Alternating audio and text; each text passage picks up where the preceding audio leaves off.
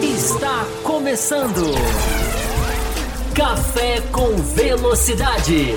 Com Fábio Campos e Thiago Raposo. A dose certa na análise do esporte a motor. Para você que nos ouve no cafécomvelocidade.com.br ou para você que nos assiste no youtube.com.br Café com Velocidade. Estamos começando mais uma edição do seu podcast semanal sobre Fórmula 1. Café com Velocidade está há 16 anos chegando na sua casa semanalmente para falar deste esporte que tanto nos encanta e sempre com este olhar mais aprofundado, nós tentando entrar aqui né, nos, nos, temas com mais profundidade, discutindo, debatendo, levando você um pouquinho de uma visão diferenciada, fugindo do que a gente chama aí de oba-oba, da análise fácil, e a gente mergulha realmente aqui em assuntos que interessam a vocês, para que vocês possam formar a opinião de vocês sobre esse esporte que tanto os agrada e o tanto que, enfim, mexe com as emoções de vocês. Estou aqui com o Fábio Campos para mais essa edição do Café com Velocidade, começando pontualmente, como a gente sempre começa aqui todas as segundas-feiras, e para falar de um programa mais livre, né, Fábio Campos? É o que a gente faz nas segundas-feiras, onde a gente não vem de uma etapa, né? Quando a gente vem de uma etapa, como foi na semana passada, que foi delicioso aquela corrida em Monza, mas a gente fica muito preso no que aconteceu na corrida. E aí, quando a gente vem numa segunda-feira que não teve corrida no dia anterior, a gente tem um pouquinho mais de liberdade para que a gente possa explorar outros assuntos igualmente importantes, mas que às vezes não cabem, às vezes, numa pauta engessada no pós-corrida. E hoje a gente vai falar muito sobre declarações, enfim, coisas que foram faladas, ventiladas na imprensa e outras coisitas mas nessa edição. Então, Fábio Campos, eu quero, sem dar nenhum assunto inicial para você destacar, eu quero te chamar para que você dê as boas-vindas, até, enfim, faça como você faz nas quintas-feiras, já agradecendo nominalmente algumas pessoas que já estão aqui, para que a gente possa começar essa edição. Seja muito bem-vindo. Olá para você, Raposo. Olá para o pessoal que está aqui chegando, mandando o seu, seu salve, o seu boa noite, já prestigiando aqui a nossa a nossa, a nossa live e já deixando o like, como faz aqui o Samuel. Não se esqueçam nunca, né? O like é importante para o canal, é importante para você demonstrar aqui a sua, o seu apoio ao canal. É, e a gente vai falar de muita coisa, né? A gente tem uma repercussão aí é, é, durante a semana do que aconteceu na Itália. Tem o próprio GP da Itália, que ainda é uma nuvem, digamos assim, agradável de se admirar e vem aí Singapura, né? Alguma diferença de Singapura chegando justamente depois dessa prova, né? E tem diferença em Singapura, traçado novo. A gente vai falar sobre isso também. É, além, claro, né, das reflexões normais que a gente faz aqui para os nossos colegas, celebrando os nossos apoiadores, né, Raposo, que ajudam o nosso canal. Hoje nós tivemos o Felipe Gonçalves, que você gosta. É, atualizou para a faixa prêmio, se tornou um apoiador, já era apoiador, se tornou um apoiador prêmio. O Gustavo Scariô também renovou, que já era apoiador também, aqui fez a sua, a sua, o seu ajuste aqui, está aqui com a gente. Sempre o Gustavo Scariô ouve a gente há muito tempo. Então vamos falar de Fórmula 1 e é claro, né, Raposo? Só além de tudo que você falou, na nossa análise diferenciada, do nosso conteúdo que a gente tenta levar o melhor para os apoiadores, batendo um papo com a galera. Né? Sempre naquela interação aqui com o pessoal que já está quente em semana de GP. Em semana de GP eles gostam, né, seu Thiago? Sim, exatamente. O pessoal fica animado. É Race Week, Fábio. Não é semana de GP. É Aqui a gente precisa usar o nosso inglês necessariamente. Totalmente desnecessário já ficou bem conhecido e popularizado. Antes da gente começar, eu quero só lembrar vocês, rapidamente, nós temos um metas né, para o programa para que a gente possa estendê-lo. Não é porque a gente não teve corrida que a gente não trabalha com metas aqui. Então, se a gente chegar aí a 16 superchats ou 10 pix, não, que chegar primeiro, a gente consegue estender. Já tem pix chegando, inclusive, daqui a pouco a gente vai pôr na tela. Eu quero lembrar rapidamente, Fábio Campos, bem rapidamente mesmo, nós temos um programa de apoio que você que está nos acompanhando, você pode apoiar para que este programa continue crescendo, continue no ar. Já são, como eu falei, né, 16 anos de estrada. Estamos vivendo a nossa 16 temporada, que será celebrada logo, mais, dia 31 de outubro, que é a data do nosso aniversário. Enfim, já é muito tempo e a gente em algum momento precisou recorrer a essa ajuda dos nossos apoiadores que nos apoiaram e você pode ajudar o Café Velocidade também. Essa ajuda é fundamental, é essencial, tenho certeza disso. Nós temos hoje quatro faixas de apoio, vocês podem apoiar tanto no Café com Velocidade, uh, no, no, YouTube né, do Café com Velocidade, você pode apoiar no apoia.se barra Café com Velocidade, ou você pode apoiar via Pix também, né? Basta você mandar um e-mail para o café gmail.com. Olha, Fábio Campos, quero me tornar um apoiador via Pix. Ele vai entrar em contato com você, vai combinar melhor data, vai marcar um lembrete para mensalmente te, enfim, você não precisar ter que lembrar. O Fábio Campos faz esse trabalho sujo, uh, entre aspas, de, de te chamar e te lembrar. Então são as três formas que você tem. A gente tem três faixas, né? Pra, aquela que vai mais se adequar a você. A primeira é a Café com Leite. Você entra num grupo exclusivo de WhatsApp para você bater, interagir com a galera super gente boa lá, falar sobre os assuntos relacionados ao automobilismo. Na segunda faixa, a faixa Cappuccino, você começa a receber toda segunda-feira pós-programa, pós-corrida, Uh, e pós o programa aberto, você tem um bloco extra, né? Só para você que é apoiador da faixa Cappuccino e superiores. Então, o pessoal tá gostando muito desses programas. A gente acaba igual a corrida de Monza, que teve tanto assunto, tanto assunto, que o bloco extra foi recheadíssimo de coisas que nós discutimos e debatemos e que não coube né, no programa principal. A partir da faixa extra forte, você começa a concorrer a sorteios da F1 TV, né, licenças da F1 TV, para que você até 2024, inclusive, né, não é só 2023. Você ganha por, por complemento, né? Não posso falar resto do complemento da temporada 2023 quase e mais a temporada. Tá quase virando o resto. E lembrando que o cara que ganhar no começo de 2024 vai ter até o final de 2025. Os dois anos, na verdade, não, não é só agora, não. Ah, os dois anos. O, o, é... o patrão endoidou mesmo, então. É o patrão aqui, ó. Sei. E para fechar a nossa cereja do bolo, né, a faixa uh, premium, na faixa premium, você pode concorrer a miniaturas como essa. Olha que Benetton linda do Nelson Piquet. E essa McLaren aqui, do Ayrton Senna, hein? Quem que, que, diria disso aqui, Fábio Campos? Essa McLaren linda. Essa Lotus amarela, do Nelson Piquet. Fora os carros atuais, cadê aquela que você gosta? Eu vou mostrar aquela que você gosta, Fábio Campos. É, a mais bela Ferrari. Essa. Aí, garoto. Isso, olha essa Ferrari aqui. Enfim, tem Red Bull, tem um monte de miniaturas para você concorrer. E você também pode vir gravar um programa com a gente. Né? Esses programas que nós falamos do bloco extra de apoiador, a gente sempre traz um apoiador da faixa premium para dividir aqui a tela com a gente, enfim, dar suas opiniões. O Fábio Campos também já fez programas abertos né, com as meninas, em, em, ocasiões em que a Fórmula 1 faz uma pausa, a gente traz o pessoal para fazer também. Então, tá aí o convite para que você possa se tornar também apoiador do Café com Velocidade em uma dessas quatro faixas. Fábio Campos, vamos começar. Olha a voz falhando, vou beber água daqui a pouco. Já? Vamos começar. Já, começou a falhar, que você fala muito.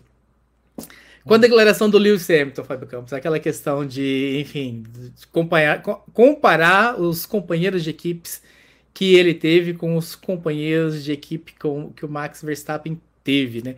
Há muito tempo, né, quando a gente sempre filosofa aqui sobre lista de melhores pilotos, se dá para falar sobre melhores pilotos da história da Fórmula 1, né? Eu acho que a gente sempre cai naquele lugar de, da dificuldade que é isso, de como se quantifica isso, de como subjetivo é isso.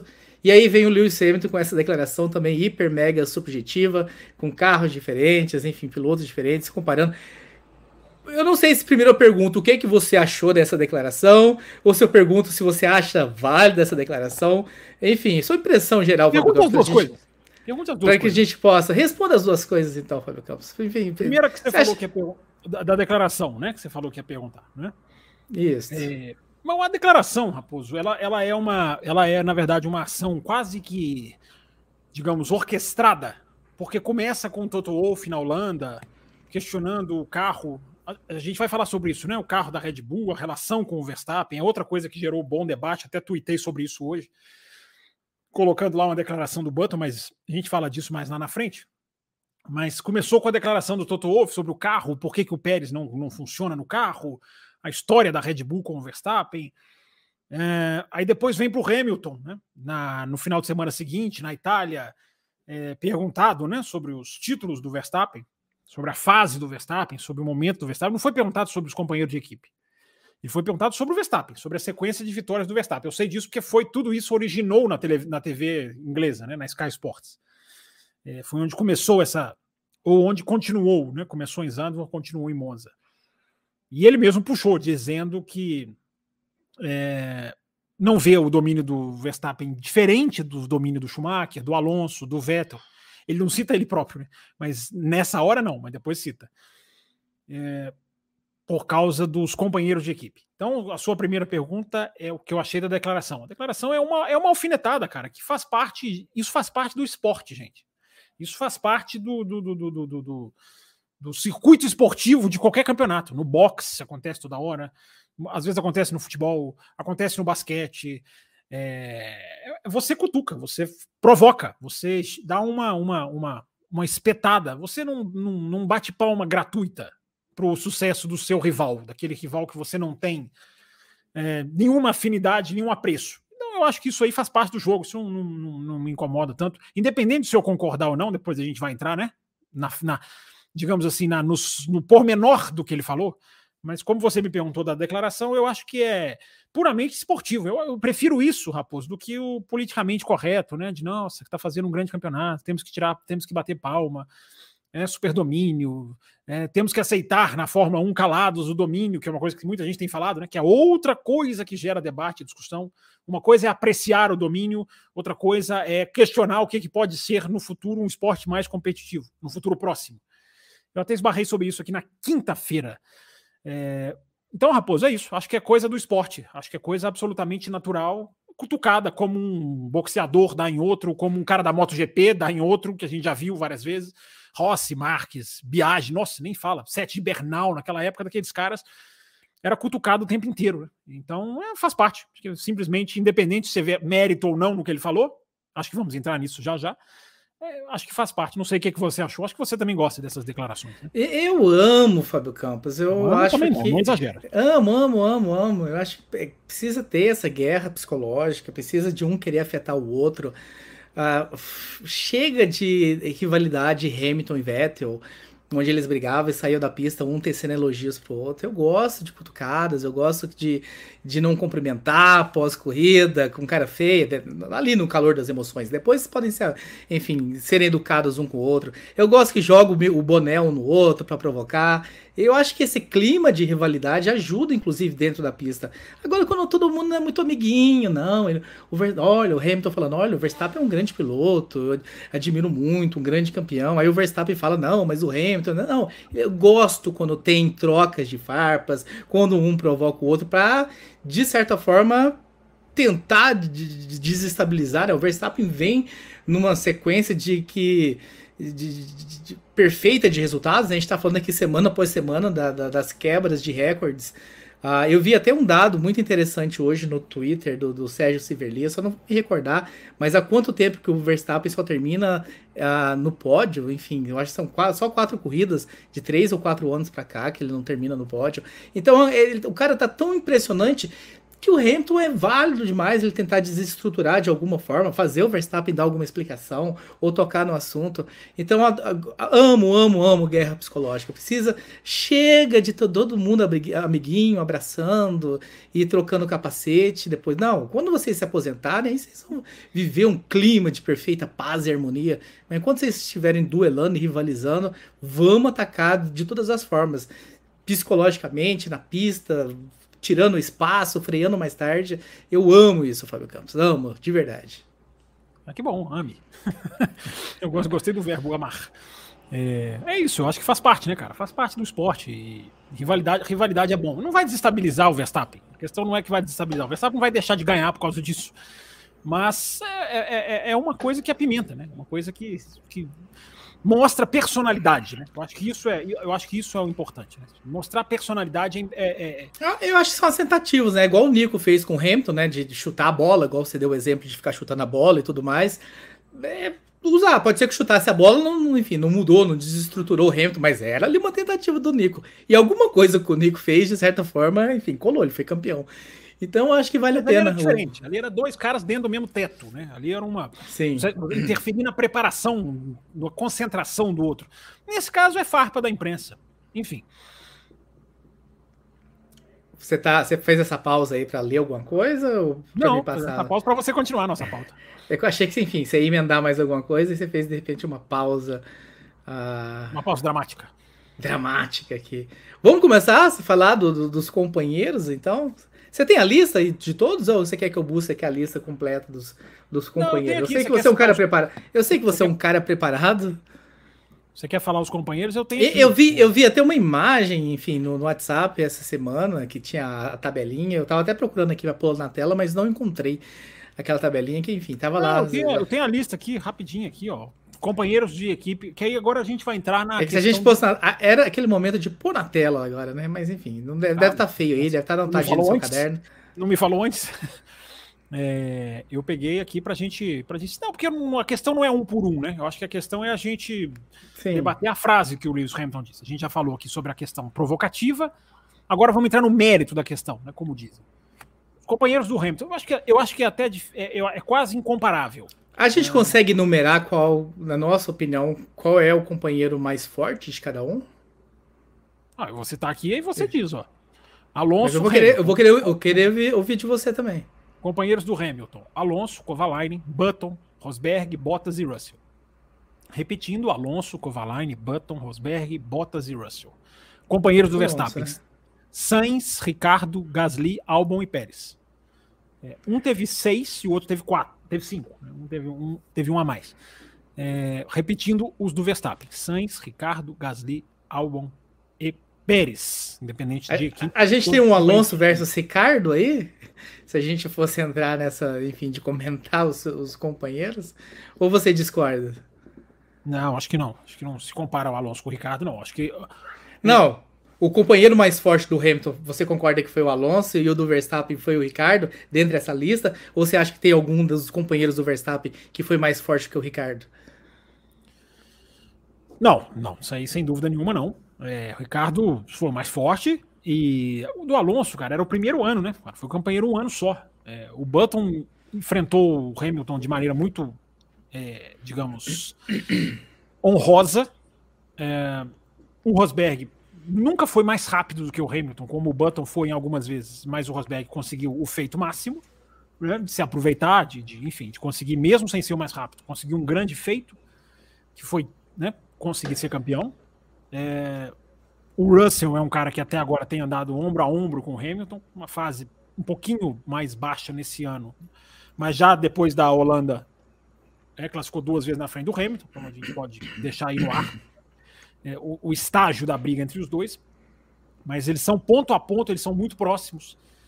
É, e eu acho que você coloca na mesma, na mesma seara Bottas, Albon, Gasly, tudo bem, o Bottas é mais rápido que esses caras. Alguém pode contra-argumentar. Mas você coloca ali Pérez, Sainz, no nível abaixo, né? Melhores um pouquinho do que o Kovalainen, enfim, Raposo. A lista é essa, mas eu acho que vai além da lista.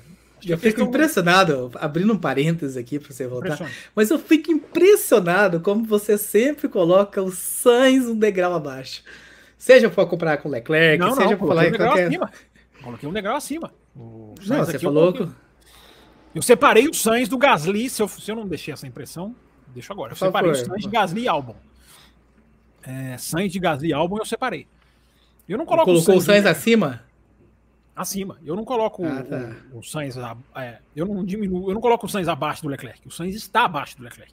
Para mim é, é claro, é, com o seu mérito, com a sua regularidade, do seu jeito, digamos assim, ele vai indo bem, mas ele está abaixo do Leclerc. Isso aí é porque existe os caras que comentam tabela, né? Quem comenta tabela não precisa nem assistir corrida de Fórmula 1.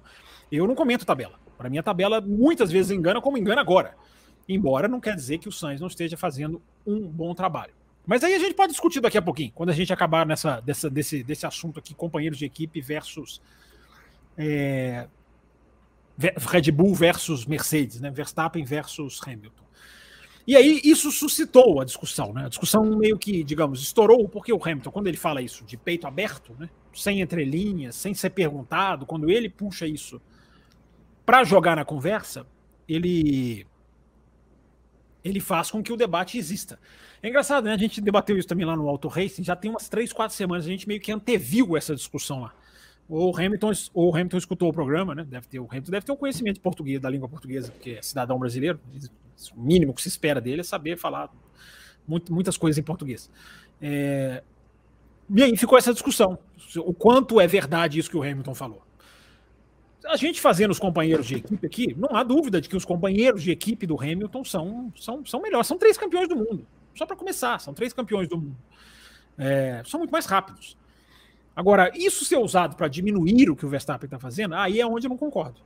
Ok, entra na parte da, da, da cutucada, aquilo a gente já falou.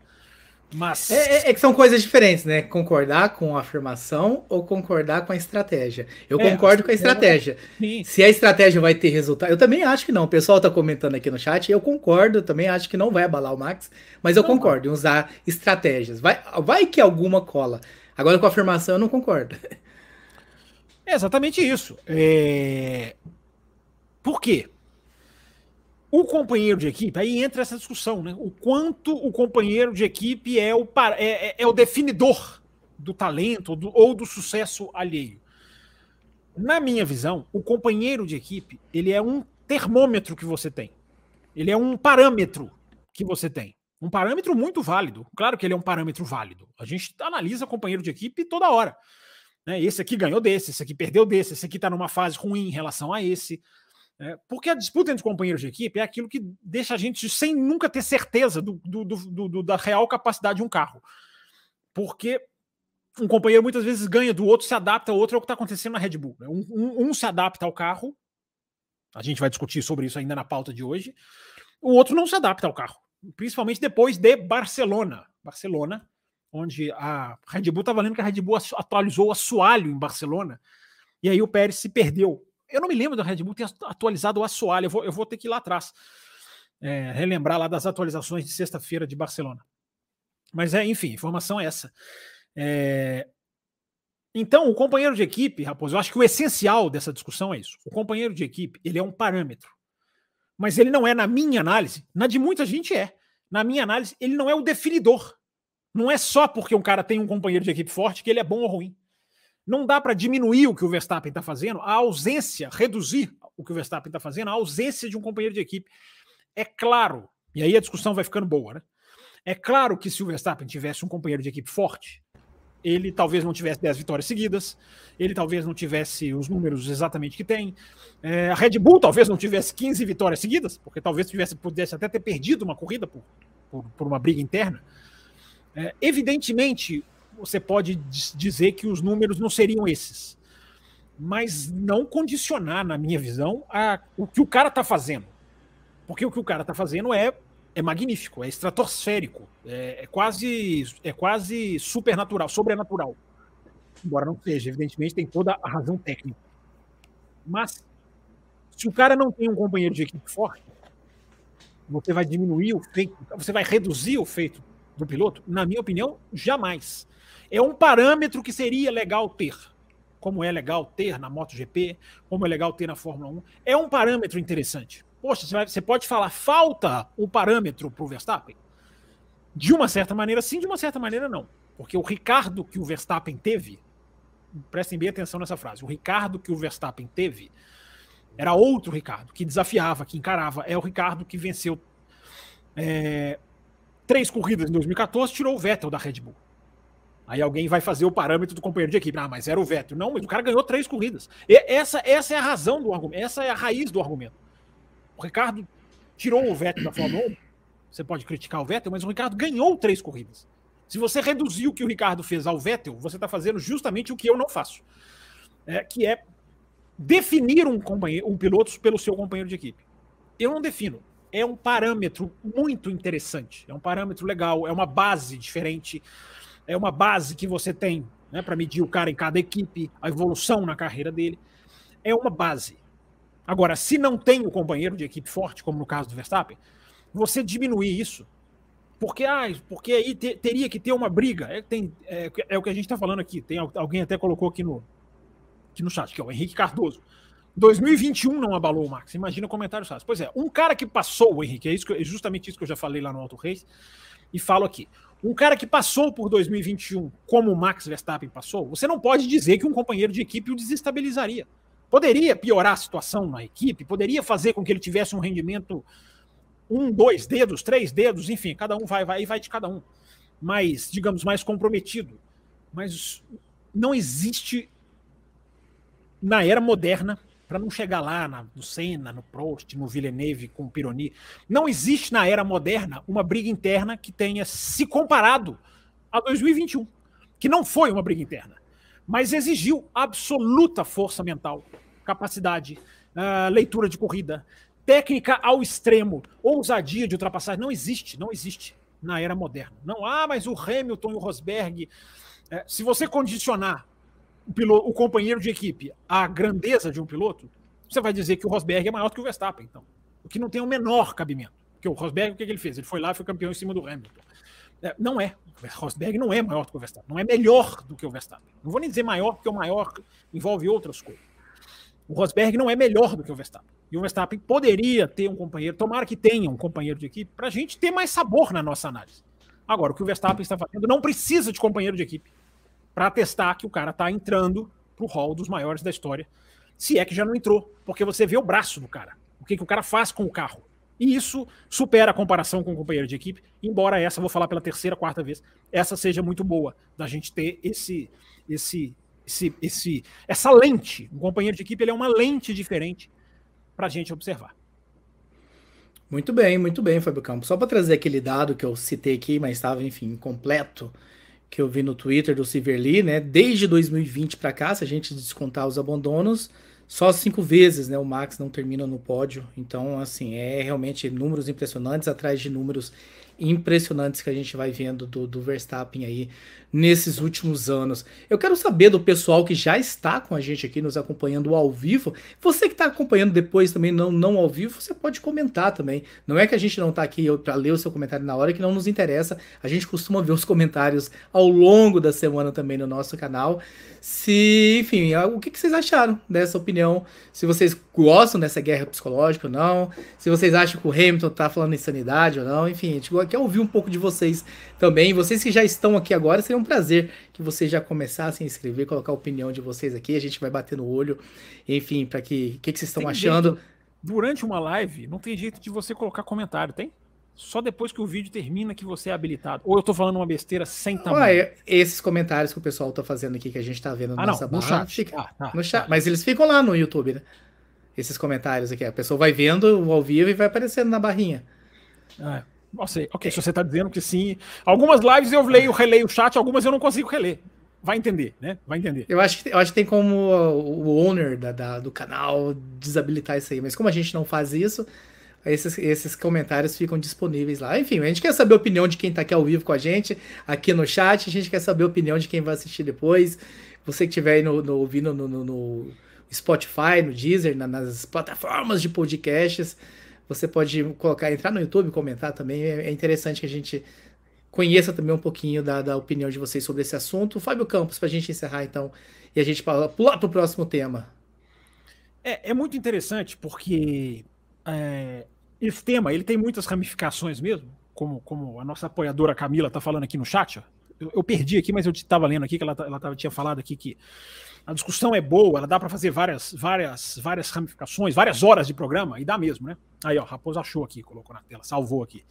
É, a discussão é muito boa mesmo, porque você entra nessa discussão, pode entrar o que acontece com os pilotos da Red Bull, o que acontece com os segundos pilotos da Red Bull, que já foi tema de nossa live aqui, eu me lembro claramente, porque nessa segmentação que a gente faz da nossa barrinha de a barrinha do player aqui, a timeline do YouTube, ela agora é, é segmentada.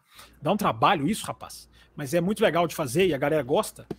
É, uma das segmentações de uma edição recente do Café era o que acontece com os segundos pilotos da Red Bull. Essa discussão ela também tem que entrar nisso, né? porque o quanto, além da gente entrar nisso, que a gente já falou, do quanto um companheiro é parâmetro, e evidentemente que ele é, mas o quanto ele é o parâmetro simplesmente definidor. Eu já falei aqui várias vezes, o Raposo fala falou do Sainz, e foi tão infeliz a declaração do jovem, que eu uso o Sainz como um exemplo de quem perde para companheiros de equipe e não necessariamente faz um trabalho ruim. Que o, o, os extremamente resultadistas, que é um resultadismo enorme achar que o Sainz está na frente do Leclerc, que não está, embora Holanda e Itália sim, sem dúvida, mas no cômputo geral, é, é um resultadismo enorme dizer que o cara que perdeu para o companheiro de equipe fez um mau trabalho. É um resultadismo enorme. E o Sainz, eu sempre uso o Sainz, seu Thiago Raposo, como exemplo que desprova essa, essa, essa, esse conceito. Está na hora de a gente fazer um outro café quebrando conceitos, hein, Raposo? Hoje eu coloquei, hoje eu quebrei dois lá no Twitter. Tá na hora da gente voltar a fazer um café. Eu, eu, eu encontrei, inclusive, por, por acaso, Carlos Eduardo Del Valle numa livraria no último domingo. Foi com ele que a gente fez esse programa, né? Não sei se você lembra disso. Quebrando conceitos, né? Foi a Sim, participação vale. Estava eu passeando por Curitiba no último domingo, domingo ou sábado, não me lembro, sábado. E lá está Carlos Del Valle folheando o livro do Bono Vox do YouTube e tudo mais. Ficamos lá uma meia hora batendo Curitiba. papo. Curitiba é o epicentro do café, tá, gente? Não sei se vocês Sim. já perceberam, Curitiba é o epicentro do café. O Valézio é mais complicado de encontrar. É uma agenda social dele, é muito, muito ah, concorrida. O Carlos Eduardo foi aí em Curitiba, vocês não se encontraram. Curitiba é o epicentro do café. É um não, o Carlos Eduardo deu um bolo completo. Mas enfim, vamos. voltando ao assunto do quebrar posso conceitos. Pode continuar a falar do Sainz? Pois é. Por favor. O Sainz perdeu para o Huckenberg, o Sainz perdeu para o Verstappen, o Sainz ficou ombro a ombro com o Norris. Não dá para dizer que quem ganhou, porque um foi melhor no ano, outro foi melhor no outro. Ah, talvez o Sainz tenha ganhado, tenha feito um pouco mais pontos no, no cômputo total, não estou lembrando aqui. É, mas os, não, isso não é isso não dá para dizer, porque aí não é análise, é o que a gente fala aqui do café desde a, do texto do programa, passa pela abertura do Raposo e vai desembocar nas quintas-feiras aqui no Além da Velocidade, que aliás tem essa semana, uh, que é a questão da análise. Né? Análise diferenciada, análise que não vai uh, no, no, no, no oba-oba. Uh, por quê? O Sainz perdendo para os seus companheiros de equipe uh, consegue fazer um bom trabalho. O Raposo coloca uma, coloca uma mensagem na tela aqui, dizendo: Campos, me ajude a entender. O que prova que o Leclerc é melhor, pois ele não anda bem na, na Ferrari e quando teve, um, teve carro errou muito. Vi de França 2002. Bom, Leonardo, não anda bem na Ferrari, é a sua opinião. Na minha opinião, ele anda muito bem na Ferrari. O que não quer dizer que ele seja perfeito, que ele não erre. O, o, o, o que vocês, brasileiros, fazem muito é pegar a França 2022 e achar que o Leclerc se define naquilo ali. Ele não se define naquilo ali. O Leclerc ele é melhor do que o Sainz, porque ele tem mais pole do que o Sainz esse ano, ele tem mais pódio do que o Sainz esse ano, ele larga mais vezes na frente do que o Sainz esse ano, uh, ele tem mais é, top top 4 ou top 5, mesmo no ano em que o Sainz marcou mais pontos do que ele, ele é mais rápido. E a Fórmula 1 sabe disso. Isso não é uma análise do Fábio Campos só. A Fórmula 1 sabe disso. Agora, as pessoas, eu, eu já disse, aqui no Brasil, as pessoas batem carimbo no Leclerc, que, que não, é, não é exatamente como a Fórmula 1 vê ele. Cada um que ache certo a sua visão. Uh, o Leclerc é a joia da joia do mercado de pilotos até o momento. Até o momento ele é a joia da joia, porque vamos, o Hamilton acabou de renovar, o Verstappen tem contrato até o fim da vida. É, e ninguém está falando em categoria de base, Leonardo. Ninguém está falando. Eu, eu, nem cheguei lá. É, e varrer categoria de base para fora da discussão é uma coisa que você está fazendo porque você quer. É, o carro da Ferrari é dito pelos dois pilotos. É um carro que sai de frente ou de traseira dentro da mesma curva, que é uma coisa que eu nunca vi nos tempos recentes. É, o Norris tem contrato, está aqui citando o Norris. O Norris está com contrato até o final de 2025. A primeira joia do mercado é o Leclerc, cronologicamente, que eu estou dizendo. Basta ver o tempo de contrato de cada um. Então, uh, quem quiser achar o Sainz mais rápido por causa da tabela, que acha. Ele não é mais rápido do que o Leclerc. Isso é um fato. Para mim é um fato, não é nem opinião. Constância, você pode sim dizer, o Sainz é mais constante? Ok, você tem um argumento, cada um pode ter o um argumento que o Sainz é mais constante. Só que o pico do Sainz, uh, não é tão alto quanto o pico do Leclerc. Isso para mim é muito claro. O ano que o Leclerc fez em 2021 é sensacional. Todo mundo só olhava para Verstappen e Hamilton. E o cara foi fazendo corridas ali em que ele chegava sozinho atrás do, dos carros da Red Bull e da Mercedes, mas colocando um quilômetro para o resto.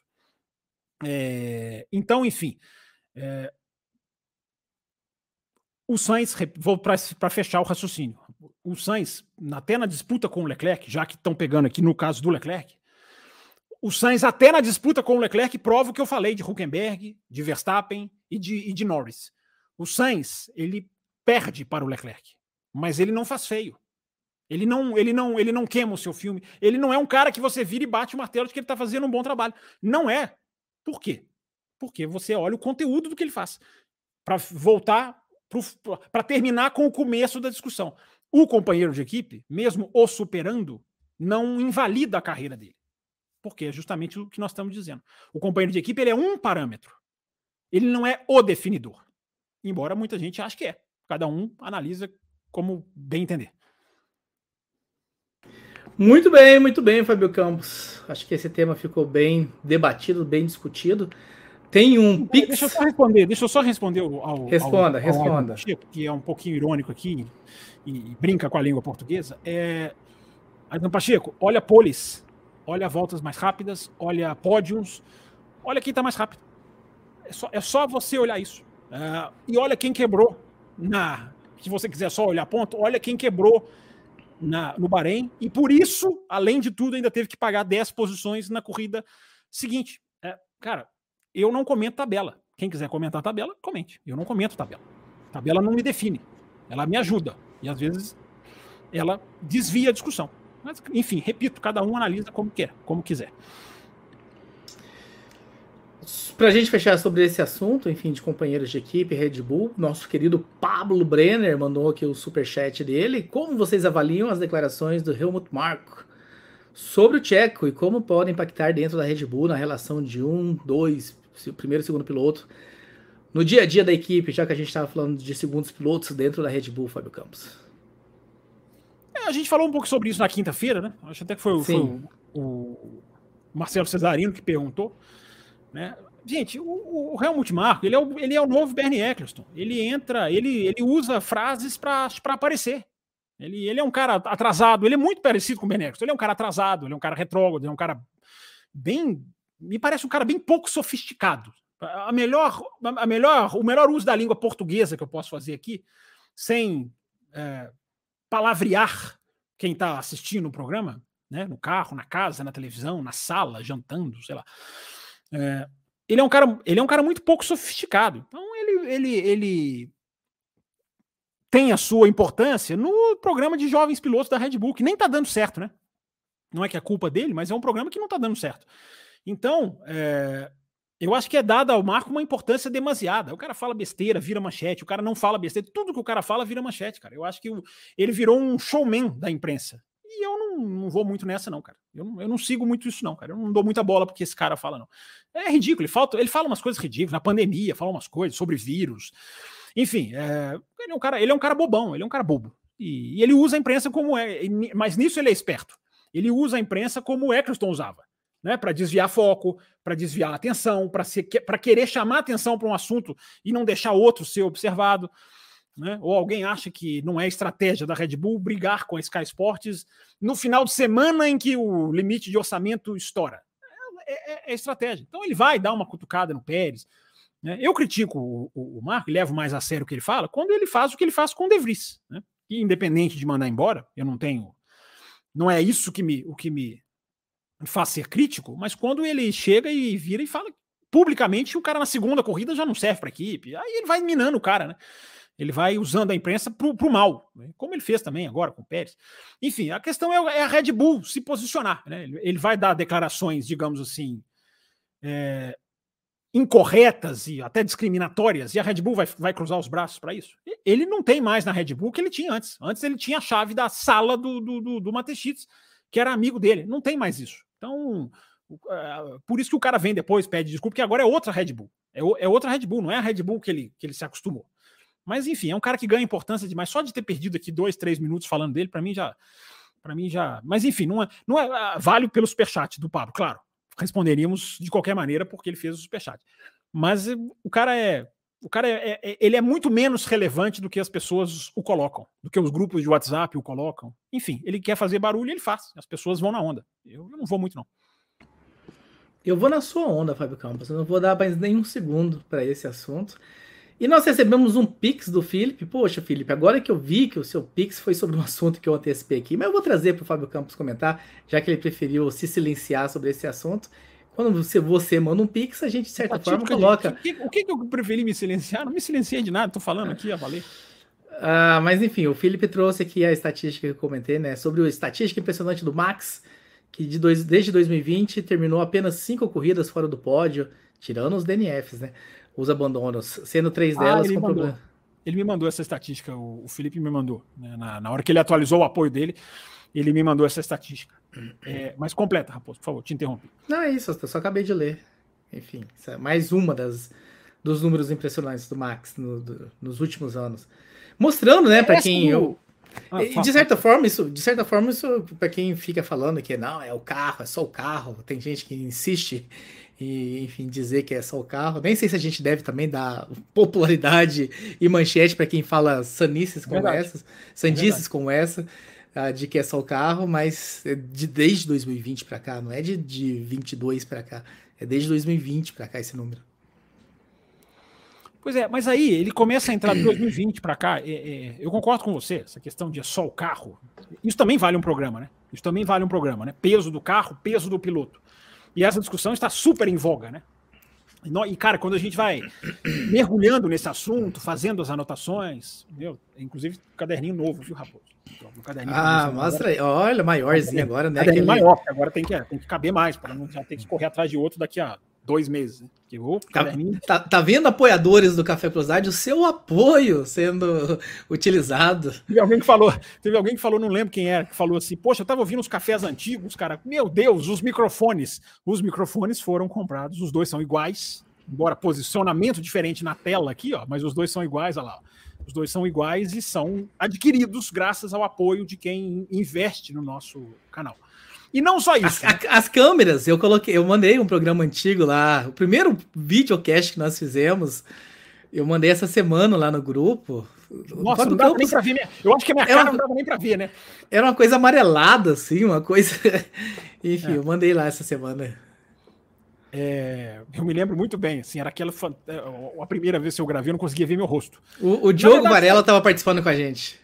Foi a Mel, foi a Mel que falou que ela tá aqui, ela não dormiu ainda. Ela ainda tá acordada, vamos aproveitar então e mandar um abraço para ela, porque daqui a pouco ela dorme. É, foi a Mel que falou que estava vendo os programas antigos e, e, e vendo a diferença é, técnica. Então, a, a, diferença técnica, antes da gente continuar com a discussão, a diferença técnica é a, a ajuda dos apoiadores fazendo com que o canal melhore e vai melhorar ainda mais. Fiquem ligados aí, apoiadores, que vem mais novidade em breve. Em breve, vem mais novidade aí. Eu ouvi falar que o Fábio Campos vai aparecer mais vezes em 2024, é isso? Não só segunda e quinta. Eu dou a deixa, né? Não, 2024 é lá longe. Calma, nós estamos pensando em 2023 ainda. Estamos esfregando as mãos em 2023 aí. É, vamos ver o que a gente apronta aí em breve, novidades. Mas enfim, vai fazendo o seu apoio, você que pode, você que tem condição. E você que não tem condição de apoiar o café, é só deixar o seu like, é de graça e você ajuda aqui o nosso, o nosso podcast. Só terminar para falar. Não, não antes de você terminar, já que a gente está falando aqui, eu, eu, quero jogar mais uma, né? Você falou que quem não tem condições de ajudar, dá o like. Hum. Recomendações ajudam muito também. Tem uma porção de gente que gosta de automobilismo e não conhece o café ainda e provavelmente está no mesmo grupo de WhatsApp que você participa. Copia o link, fala, tem essa boa vontade de ajudar o café a crescer, manda o um link lá no grupo, enfim, joga no Twitter, pô, essa discussão, se você for lá no YouTube, você consegue compartilhar exatamente a minutagem, né? Você consegue pegar um trecho específico que você gostou do programa e twitta lá para que as pessoas possam acompanhar. Então, além do like, você pode ajudar compartilhando também. Façam isso. Voltando para você, Fábio Campos. É, eu acho que o senhor deveria compartilhar uns tweets também. Mas enfim, já que o senhor falou, é, eu ia falar. Eu, eu, é que eu esqueço de entrar no Twitter, mas. Eu eu, não ia falar. Eu entrava muito. Até 2012 eu entrava muito nessa rede, mas pra mim, ela, 2012, 13, ela morreu. Não, tá maravilhosa. É... Só colocar aqui na tela para quem quiser, né? Porque a gente tá quase chegando a 4 mil seguidores lá. Ó. Tá aqui, ó. Twitter, que na verdade nem chama Twitter mais, chama X. Você não vai lá, você nem sabe mais as coisas.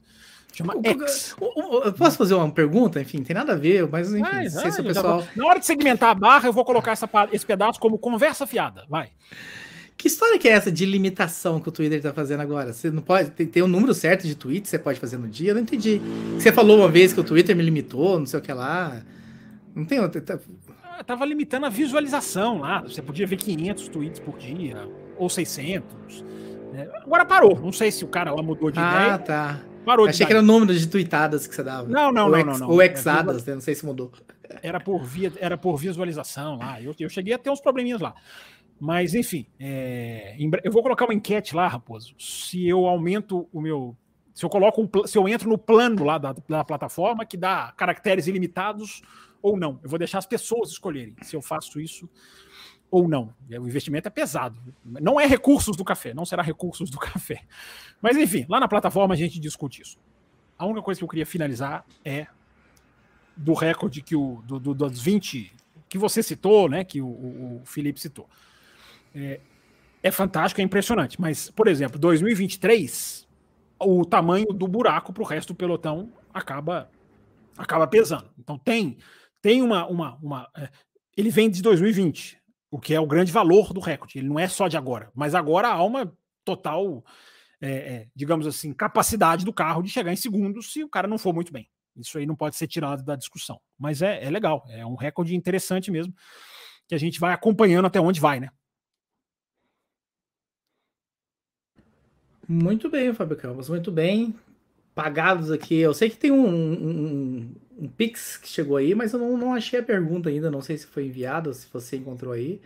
Não, é da Isabela, não sei se ela, ela mandou o Pix, não sei se ela mandou a pergunta. Se não mandou, pode mandar em breve, só, só para você ficar de olho aí. Pode mandar a hora que quiser.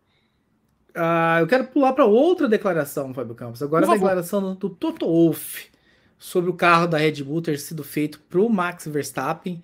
Uh, essa, de certa forma, vai de encontro, né? Essa é de encontro, não é ao encontro. Na, na semana passada tivemos que colocar vi, aqui no comentário. Sim. Porque eu falei eu completamente errado. Eu falei completamente errado. Vai ao encontro, concorda. Vai sim. de encontro, discorda. Pronto. Então, essa, essa vai ao encontro sim, dos resultados que a gente viu nas pistas, né? Porque os, os segundos pilotos a gente viu carreiras sendo destruídas, pilotos sendo rebaixados, para Toro Rosso barra AlphaTauri.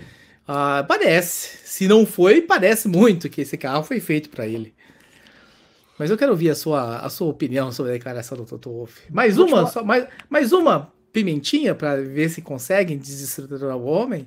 Não, mais uma declaração. Não é jogada. desestruturar, não é desestruturar, é, é, é jogar água no chope, Raposo, para falar um português claro. Não é, o cara não vai deixar de ganhar por causa de uma declaração. Não adianta, a diferença, a superioridade do carro, não, não, não, cogita isso mais. Isso aqui é 2021, cara. Isso aqui é onde teve mais declaração um contra o outro do que 2021. E atrapalhou quem? Quem se desestabilizou? Quem se desestabilizou foi o Masi lá no final, por outros motivos. É, a questão não é vou dar uma declaração para desestabilizar o rival. Isso é lá no kart que isso acontece. É, agora apareceu o Pix da Isabela aqui. A declaração é simplesmente para que a imprensa faça o que ela faz. Gere manchetes, aí vai lá, pergunta para o outro, aí vai lá, fica, fica, o assunto fica, a contestação do domínio fica, porque a primeira declaração, na verdade, eu, eu, eu, a cronologia lá no começo do programa, na verdade, é a seguinte: em, em, em Zandvoort, é, houve a declaração do carro. É, depois houve a declaração do Hamilton em Monza. E ainda em Monza também houve a declaração do Wikipedia do Toto Wolff dos recordes do Verstappen servem para o Wikipedia. Então, por isso que eu falei lá no começo do programa, faltou esclarecer. É estratégia, evidentemente é, é uma estratégia. Evidentemente os caras sentaram e falaram assim: vamos, vamos cutucar? Vamos, vamos cutucar. Ou então um leu o outro falou: vou, ele cutucou, vou cutucar também. É... Por estratégia, Raposo. Então, de novo, é a mesma coisa. A estratégia é válida porque é simplesmente foge do politicamente correto. Agora, a frase não. Eu, eu vou te dizer porque que eu acho que não, não, não procede. É, na verdade, é mais do que eu acho, né? Eu sempre achei, mas cada vez mais eu vou corroborando com declarações de engenheiros, de pilotos. Coloquei a de um piloto hoje no meu Twitter, esse Twitter que está aqui no cantinho da tela. Coloquei uma declaração de um piloto lá, que ele até fala por impulso que o carro é feito por Verstappen e se corrige imediatamente, que é o Jenson Button. Imediatamente ele já se, ele já se explica. É, que é essa declaração. Ah, o carro da Red Bull é feito para o Verstappen. E essa declaração é interessante trazê-la para a discussão, o, o, Raposo. Por quê? É, porque ela é uma declaração, digamos assim, que permeia as discussões nos programas, nos, nos nas lives.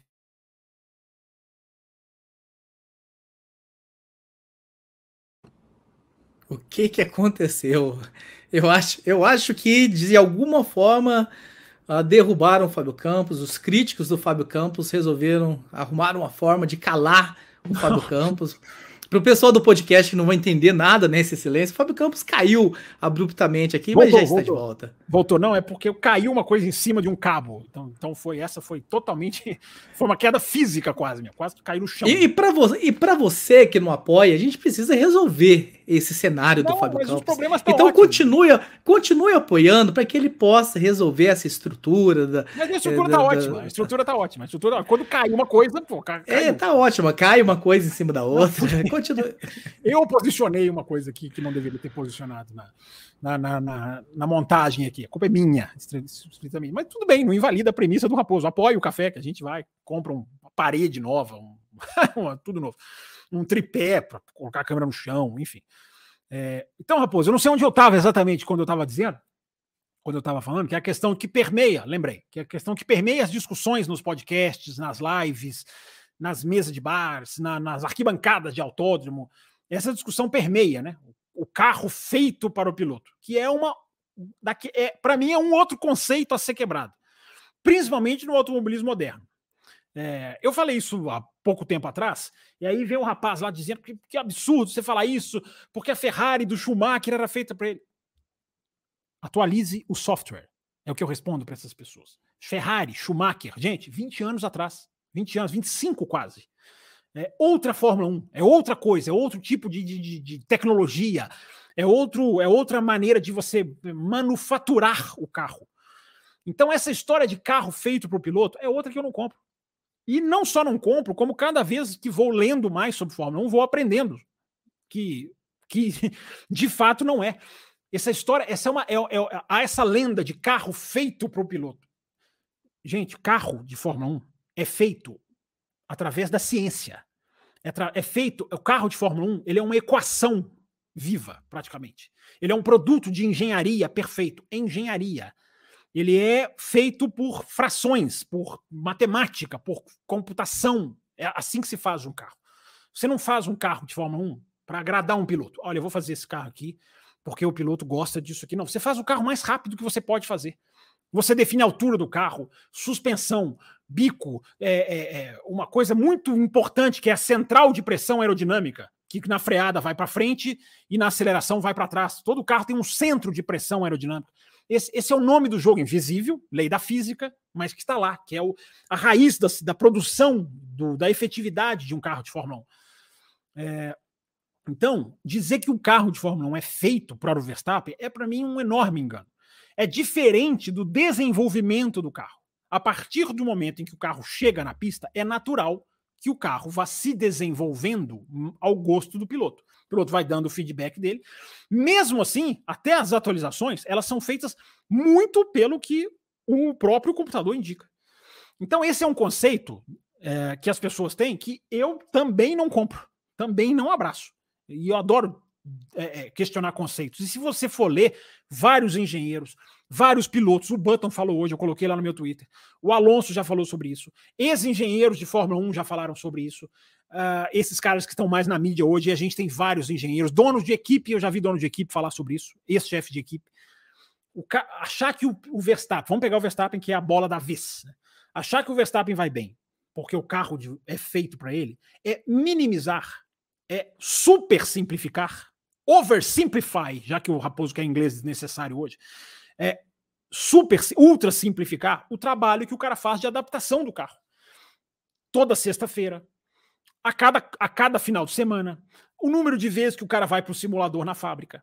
Então, é muito fácil, Raposo, para as pessoas simplesmente instalarem o dedo e dar essa verdade absoluta. Mas não é. Será que é uma coincidência que a maioria dos finais de semana sprint, tirando esse ano, né? Mas a maioria dos finais de semana de sprint, o Verstappen não ganhou. Mesmo na super fase da Red Bull. Porque só tem uma hora de treino. Será que é coincidência? Estou fazendo uma pergunta. Uh, então, Raposo, carro de Fórmula 1 é feito, é, é bom da declaração do Wolf, do Toto Wolff, e trazê-la aqui hoje, porque ela é uma discussão recorrente no mundo da Fórmula 1 e vai continuar existindo, e as pessoas vão continuar tendo opinião. É, basta você analisar é, os três anos, por exemplo, do Pérez.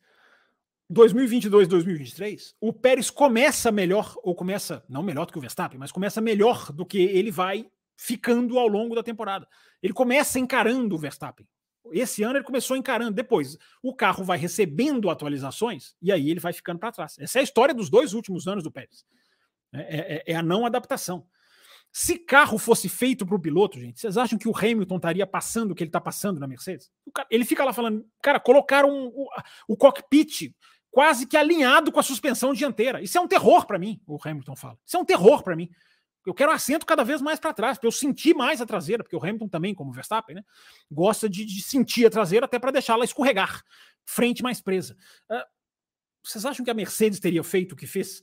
Se for, não, vamos basear o carro no Hamilton. Não, é, o carro é baseado no computador. Certo ou errado? Errado no caso da Mercedes? Certo ou errado, gente? Carros de Fórmula 1 são o melhor que o projetista pode fazer. A equipe de, de, de projeto faz. Entrega para o piloto. É isso que o Button fala, que está lá no meu Twitter hoje. É isso que o Button fala.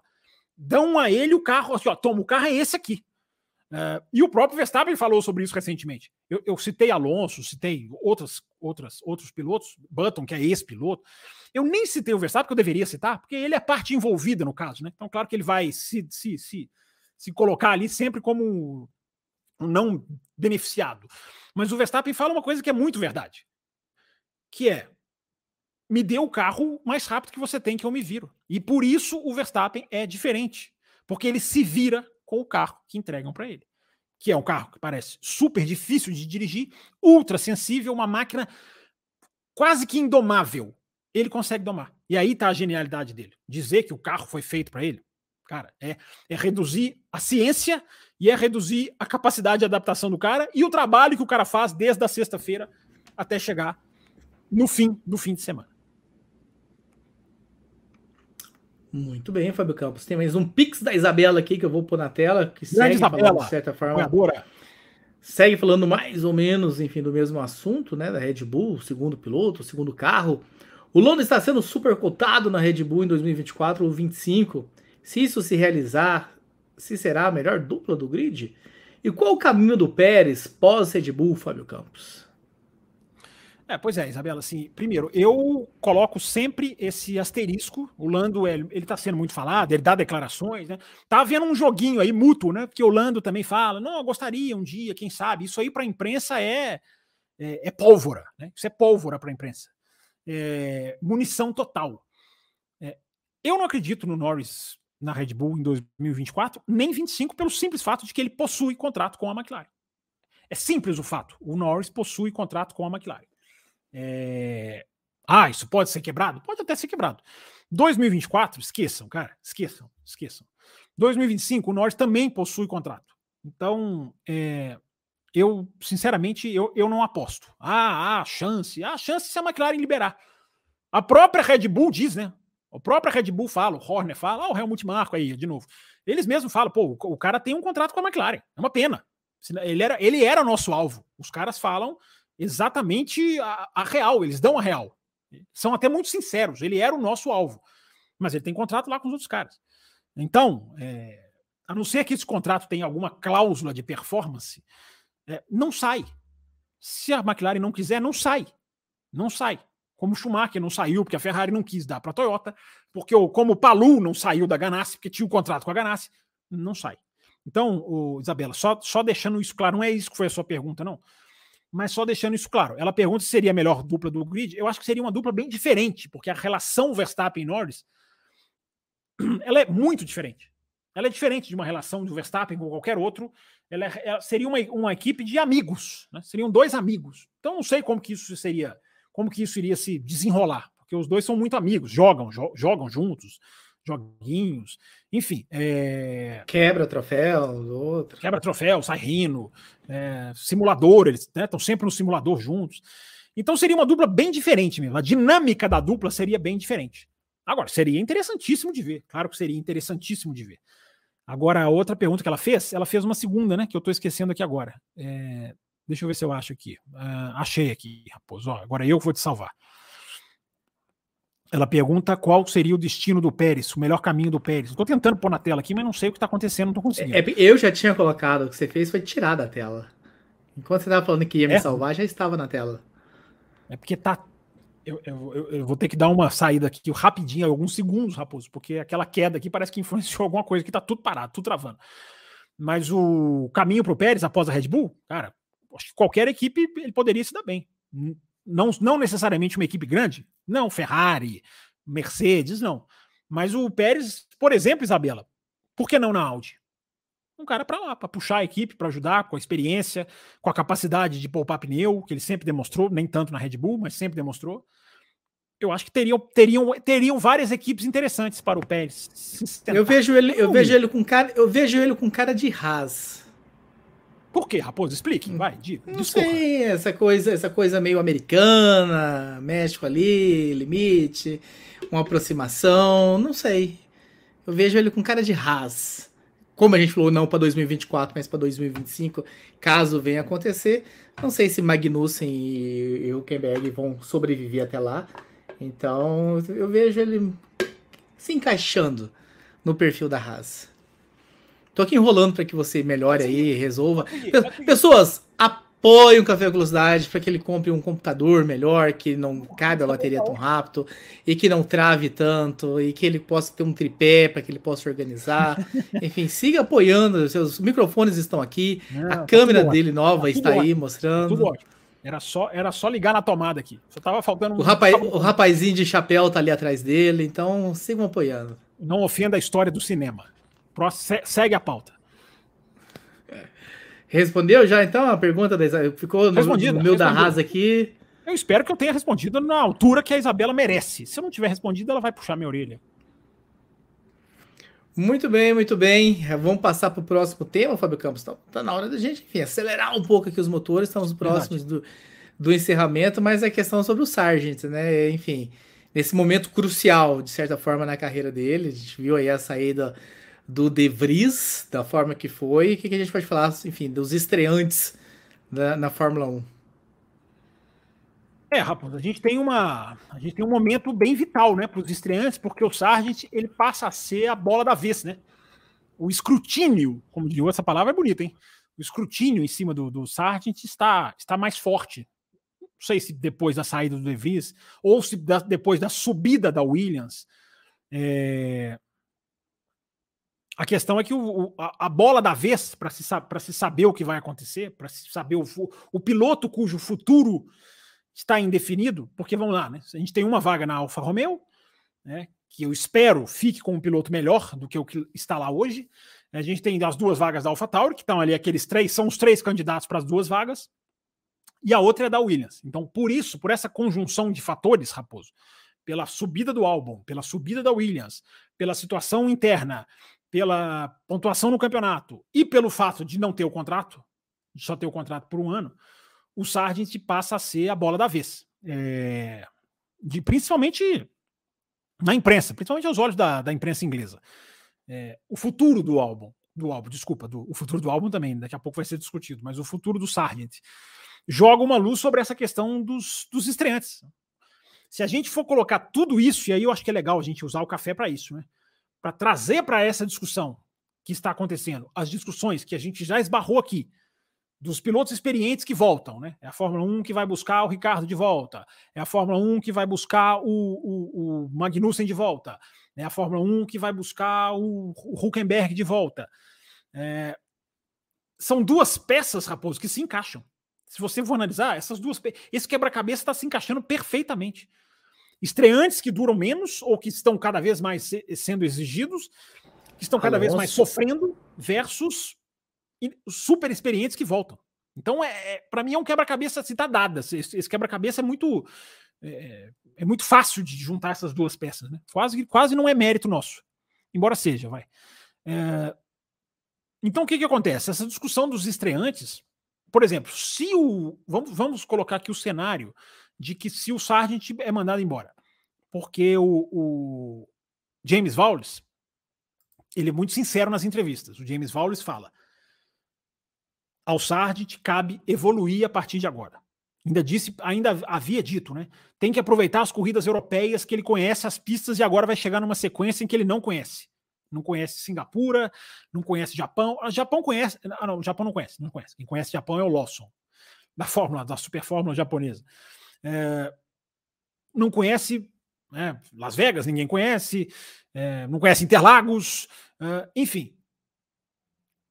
vai agora chegar na sequência difícil. Na sequência fácil, ele falhou. Na minha opinião, ele falhou. É, tomar o 14 a 0 no qualifying é, é forte, mesmo sendo um estreante do álbum. É, ficar zerado também nos pontos, nenhum ponto, enquanto todos os pontos da Williams são marcados pelo álbum. Não é que ele tinha que ganhar do álbum. Né? É, é aí que entra a discussão, Raposo.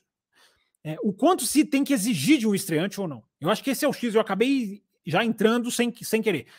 Eu ia chegar lá na frente, mas já se faz premente dizer o quanto um estreante tem que ter paciência, o quanto é exigência, o quanto Fórmula 1 é isso, tem que chegar e acelerar. Qual a diferença para outras épocas? Porque agora não, você não testa, você tem um calendário que começa muito mais em circuitos de rua do que do que antigamente. Você já começa o ano com, depois do Bahrein, você já tem Arábia Saudita, você tem Miami, você tem Azerbaijão, é tudo. Esse ano foi tudo na sequência, né? Foi tudo, foi tudo rua. O ano começou praticamente na rua. É, tirando o Bahrein, evidentemente. Então, é, Raposo, essa é uma discussão muito interessante. Né? O quanto a limitação de testes afeta, o quanto isso pode ter jeito ou não, o quanto o simulador ajuda ou não, porque à medida que não se testa mais como se testava antigamente, os simuladores são uh, ultra avançados, mas aí é aquela história, né? Simulador é simulador. Né? Simulador não é o carro. Por mais avançado que ele seja, o quanto ele prepara ou não. E a discussão vai, a discussão vai enriquecendo à medida que você vai tendo-a, Raposo. Porque aí você vai pesando na equação. Né? O preço de uma batida hoje é muito mais caro do que a batida já foi em qualquer momento da história da Fórmula 1. Se não no dólar puro, mas hoje você bate, o que, que acontece? Vai tirar do seu orçamento. E hoje você tem um limite de orçamento contido. Então o preço da batida hoje é muito é muito é muito maior. Então a gente vai juntando essas peças do quebra-cabeça e vai verificando como a Fórmula 1 vai ficando vai ficando mais é, hostil a estreantes. Vai sendo cada vez mais um terreno hostil para estreantes que não se preparam. Tem o esmagamento mental, né? Porque eu não preciso nem chegar lá no marco, mas o esmagamento mental do cara que começa mal tem que ficar, só tem contrato de um ano, tem que se provar, o companheiro como o álbum vai, vai muito bem, até que ponto essa espiral mental vai se vai, vai, vai pesando no cara. Então é uma análise, eu acho que é muito interessante, o, o, o, Raposo. O peso da comparação com o companheiro de equipe, ó, vamos voltar para Pérez, Sainz e afins. Verstappen versus Hamilton e seus companheiros históricos. O peso da comparação com o companheiro de equipe, ele tem que existir? Claro que ele tem que existir. Mas em que medida o que o álbum, o álbum está fazendo com o Sargent deve acabar com a carreira do Sargent ou não. Uh, em que medida o cara tem que ter mais chance? Até que ponto o cara tem que ter chance?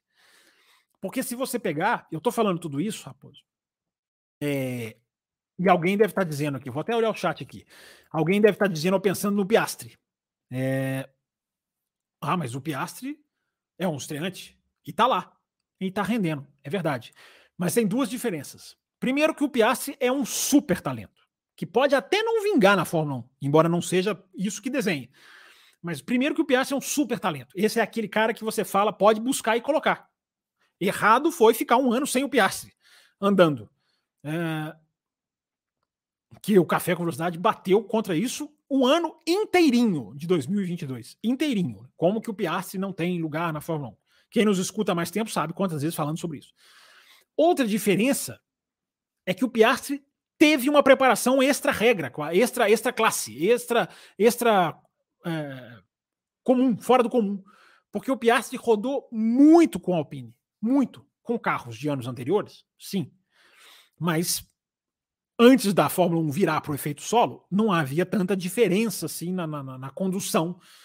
É, e, os, e o cara rodou muito rodou muito. Ele tinha lá um, um acordo com a Alpine. Naquela disputa contratual com a McLaren, isso veio à tona, né? Existia um acordo com a Alpine de dar. Eu não vou me lembrar, cara, 16 mil quilômetros de teste, eu não lembro quanto que era. E eu nem, eu nem me lembro se ele bateu o cumprimento dos testes que estavam no contrato para ele fazer, que não era um contrato de piloto de Fórmula 1. É, eu não me lembro, mas ele fez milhares de testes. Enfim, resumindo o que eu quero dizer. Então o Piastri ele teve sim uma preparação, apesar de ser um super talento. O Piastri teve. Então, essa é a questão. Que é o, o, o, o, o Banniman, nosso grande Ricardo Banniman, que bom saber que está vivo, porque não responde as nossas mensagens né, sobre, a, sobre a saúde na dele. área aí. É, Ele coloca aqui, merece tempo. É, e essa é a discussão mesmo. Mas pedir tempo na Fórmula 1 é quase como pedir o impossível, né? Porque o X da questão é esse, cara. É a equipe tem que saber observar algo que nós não conseguimos do lado de fora. E eu, como não estou naquela turma de jornalista que sabe tudo, de tudo, de todos os assuntos, de todas as equipes, é, eu gosto sempre de me colocar no meu lugar. É, a equipe tem, ar, a, tem armamento para saber o que a gente não consegue, que é a evolução do cara interna, o aprendizado, o quanto o cara está tecnicamente interagindo com os engenheiros melhor. Esse é o termômetro para saber se o Sargent, tudo voltado no Sargent, né? Para saber se o Sargent deve ficar ou não. Então, é, é, é, Raposo, o super talento ele pode não precisar de tempo. Mas e o que não é um super talento? E aí eu termino dizendo, termino o comentário dizendo o seguinte: o Sargent, na minha visão, nunca brilhou. Brilhou mesmo. Fez boa Fórmula 2? Fez boa Fórmula 2. Foi, foi constante. É o pessoal que adora vibrar com os constantes aí, que acham que o, só ser constante a, a, resolve. Foi constante numa, numa, certa medida? Foi. Conseguiu a superlicença até com certa facilidade. Mas não é. Assim como eu dizia do De Vries. Não é um cara que você fala, hum, por que, que não está dando certo? Eu, pelo menos, não falo. Não sei você. Tiago Pereira Raposo. É, é, bem complicado, é exatamente o que você falou. Enfim, o Sargent, enfim, ele não subiu com o brilho todo, como subiu o Piastri, né? Ele foi terceiro colocado na, na temporada dele da Fórmula 2. Enfim, foi terceiro? Não lembro foi, muito bem não agora. Lembro, não lembro também. Alguém pode colocar enfim, no chat. Não subiu com aquelas, enfim, com todos os confetes jogados em cima dele e tudo mais. Uh, subiu por outras questões ali envolvidas também. E tá enfrentando essa dificuldade, o álbum tá andando muito bem, e até que ponto, né? Enfim, dar mais tempo numa Fórmula 1 com poucas equipes, né? A gente volta sempre no assunto, na, na, na semente do Bom, problema. Bem lembrado. Numa bem lembrado. Fórmula 1 com só 10 equipes e a gente vê, enfim, pilotos que estão chegando, que estão merecendo esse lugar aí. E vale a pena deixar o Drogovic mais um ano na reserva e dar mais tempo pro, pro, pro Sargent, que teve um ano inteiro e não, e não mostrou. Então, essa discussão não, que a gente é, fica. São, são, equipes diferentes, né? Sempre bom lembrar. Né? Não, não é sim, assim, sim. É, vamos deixar esse cara em prol dele. Não, eu não, acho não, que, não. Eu acho que o Drogovic era um nome, por exemplo, para você continuar. O Drogovic era um nome, por exemplo, para Sauber. Para mim, ele é um nome para Sauber. Mas, enfim, continue o próprio lugar onde ele está, né? Se as coisas mudassem lá, a politicagem de como as coisas são feitas, onde ele está hoje mudasse um pouco. Se o tênis, se o tênis realmente brilhasse aí, enfim, Roland Garros, enfim, e abertos os Estados Unidos, encantasse o, o, o lance. Mas voltando, uh, a gente volta na raiz do problema. Então, até que ponto dar mais tempo para o Sargent, de certa forma, significa tirar tempo de algum outro talento que esteja batendo a porta e, e que poderia mostrar, enfim, agarrar esse um ano e mostrar neste ano. Então a gente fica preso nessa discussão. Eu não sei qual é a resposta correta, eu estou mais que filosofando em cima do problema que a gente tem. Ter só 10 equipes é, é, enfim, é a solução errada, isso eu sei. Agora, em cima desse problema, a gente insiste em dar mais tempo para um piloto que não se está mostrando, ou a gente libera logo para um outro que pode chegar e mostrar? E que pode chegar e não mostrar também. E a gente vai ficar nesse circuito de, de entra, não mostra, sai, entra, não mostra, sai. É o ciclo Até Red Bull, né? É o ciclo mais, mais, Red Bull, mais Red Bullzístico, né? Mas você falou uma coisa muito interessante que eu gostaria de, de pegar é, para a gente pegue, finalizar, pegue. finalizar esse assunto. Que é uma coisa que não é que resolveria o problema, mas atenuaria o problema, que é o aumento do grid. Né? O aumento do número de cadeiras no grid. Poderia reequilibrar essa balança, ou poderia pelo menos equalizar.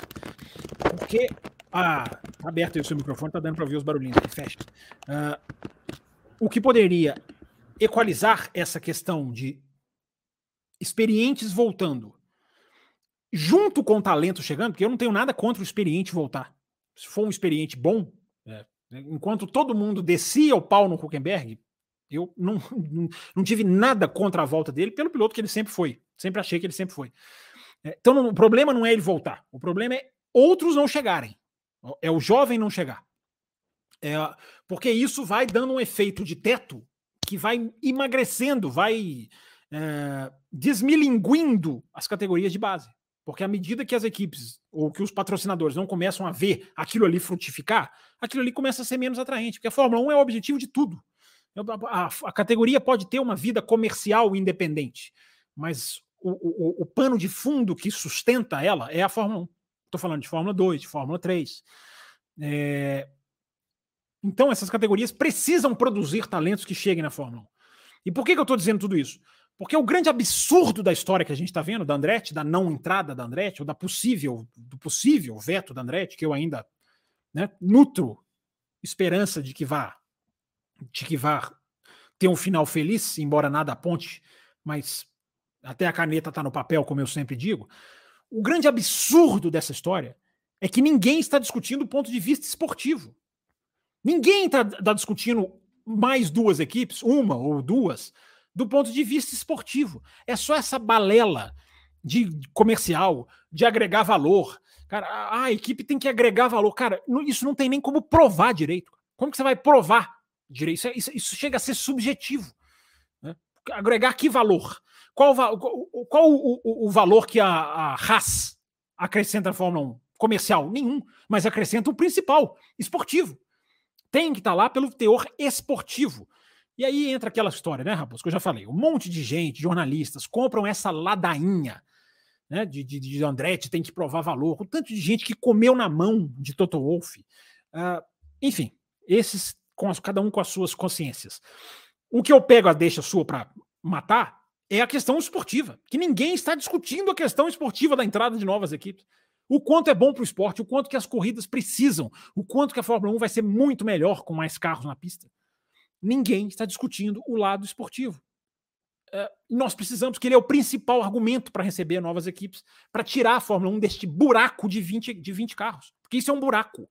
Quem viu a Fórmula 1 em outros anos sabe que isso é um buraco. Era lá em cima e foi caindo, caindo. Agora chegou no fundo do buraco e os caras querem ficar no fundo do buraco. Então, por isso que eu pego o seu comentário, porque até neste subponto, digamos assim, esportivo, teria valor. Porque você reenergiza ou você tem uma chance de reenergizar as categorias de base. Mais espaço para talento, mais espaço para o campeão da Fórmula 2, Felipe Drogovic. Mais espaço para outros pilotos. Você pode até falar, não, mas aí pode entrar duas equipes e os caras contratarem quatro pilotos experientes. Trazerem quase, vou trazer o Trulli de volta. Meu Deus. É, não dá para saber o que vai acontecer, mas que é o percentual matemático. Barrichello, Barrichello, Barrichello. Aquela aí já é um pouco demais, né? Não sei nem se cabe. É, não cabe fisicamente no carro, embora ele tá bem, bem, tá bem, tá bem em forma, né, o Rubinho? É, é outro brasileiro aí que está mais preocupado com as com, com, a, com advogados, eu estou achando esse eu não sei se cabe. É, enfim, o ponto de vista esportivo. Você percentualmente você vai aumentar a chance de ter mais jovens pilotos, de dar mais chance para mais países. Então, Raposo, é para encerrar o ponto de vista esportivo que ninguém discute. E vamos transformar a sexta-feira em oportunidades para novos pilotos, para que eles possam chegar mais preparados, né? Aquela coisa de obrigatoriamente a gente colocar mais pilotos das categorias de base nas sextas-feiras. Fábio Campos, antes da gente entrar em Singapura para a gente fechar essa edição, hum. eu, vou, eu vou fazer aqui. Vou colocar uma mensagem a ver. Não é superchat, eu vou pôr. Vai que a pessoa vai se inspirar. Você vou mandar um superchat, já que mandaram, colocaram a minha pergunta no ar. Temos, ser... temos um Pix. Um Pix, Raposo. Eu vou terminar do programa, eu vou enfiar a cabeça num balde aqui e chorar minhas mágoas. Um Não, pix, dois. Você falou ah, do dois, Felipe dois, e da dois, Isabela. É porque o Felipe veio antes do programa. É, dois, dois. Durante o programa só um. Mas não enfim. Muda, não muda muita coisa. A me... O pessoal tá colocando a mensagem aqui, na tela. Colocando a mensagem na tela para que o Pix chegue depois. Você concorda com o F1 no sangue aqui? De que Sargent, Stroll, Bottas, Zul, Magnussen, Huckenberg, Pérez, Ricardo, para eles já poderiam sair da Fórmula 1? Algum desses aqui para você, você acha que, que é pesado demais, Fábio Campos? Ou todos esses já estão, enfim, passando da hora na Fórmula 1? E aí abriríamos oito vagas. De ah, certa forma, o Ricardo e o Lawson a gente não sabe de quem é a vaga, né? Mas enfim, considerando que é do Ricardo. É subjetivo, é a opinião dele. Tem alguns aqui que eu concordo. O Huckenberg tá andando muito. O F1 no sangue. Você vai tirar o cara da Fórmula 1? O Magnussen andou muito ano passado. O carro da Haas parece um pouco o raciocínio da Ferrari, que as pessoas não olham, né, cara? As pessoas não querem olhar isso, né? O carro da Haas, ele destrói os pneus durante a corrida. Você vai jogar os pilotos fora num ano como esse? É, igual tem um problema crônico da Ferrari. É, embora, claro, não anule tudo que os pilotos fazem, mas tem que entrar na equação. É, o Sargent está no primeiro ano, o, o, o F1. Você vai jogar o cara fora? Pérez, ainda para mim tem lenha para queimar. O Ricardo é o grande ponto de interrogação. Então é, subjetivo, Raposo. É subjetivo, é de cada um aqui. Cada um pode ter uma opinião diferente sobre algum piloto ou tal. Eu, eu não sou contra todos esses estarem na Fórmula 1, não. Até porque o F1 no sangue. Não tem talento para substituir todos esses, não. Sinto te informar. Não tem essa fila desse tamanho para substituir essa galera toda, não. Isso aí, Fábio Campos. Contra todos e contra ninguém.